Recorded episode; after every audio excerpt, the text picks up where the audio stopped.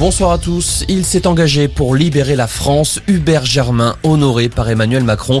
Le dernier compagnon de la libération a été inhumé cet après-midi dans la crypte du mémorial de la France combattante au Mont-Valérien. Le chef de l'État qui, dans la matinée, avait déjà rendu hommage à Hubert Germain sous l'Arc de Triomphe. Un hommage étendu à l'ensemble des 1038 compagnons de la libération. Écoutez. Le dernier compagnon n'est plus, mais ces 1038 qui ont épousé la France d'un amour inconditionnel allant jusqu'au sacrifice, ne disparaissent pas pour autant.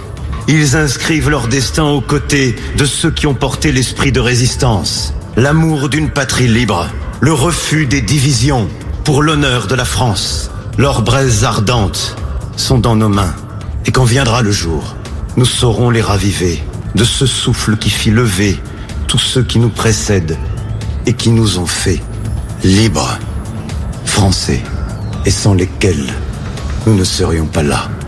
Après cette journée sous le signe de la mémoire, Emmanuel Macron a donné en fin d'après-midi le coup d'envoi du Forum de Paris pour la paix à la Grande Halle de la Villette, accompagné par la vice-présidente américaine Kamala Harris. Le taux d'incidence du coronavirus en forte augmentation en France, plus 44% en une semaine. Il s'élève désormais à 90 cas pour 100 000 habitants contre 62 cas la semaine dernière. Une incidence en hausse dans toutes les régions françaises. C'est en Corse, dans les Pays de la Loire et en Provence-Alpes-Côte d'Azur que les taux sont les plus élevés. Un nouvel accident de chasse en France, cette fois dans le Tarn-et-Garonne, à Montauban. Un homme a été gravement blessé au visage. Il a été atteint par des tirs provenant d'une arme à plomb. La victime de 47 ans est hospitalisée. Le tireur présumé, lui, est en garde à vue.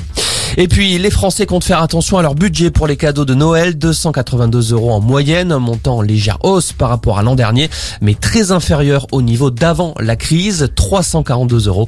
C'est ce qui ressort dans le sondage Opinionway. Voilà pour l'essentiel de l'info. Excellente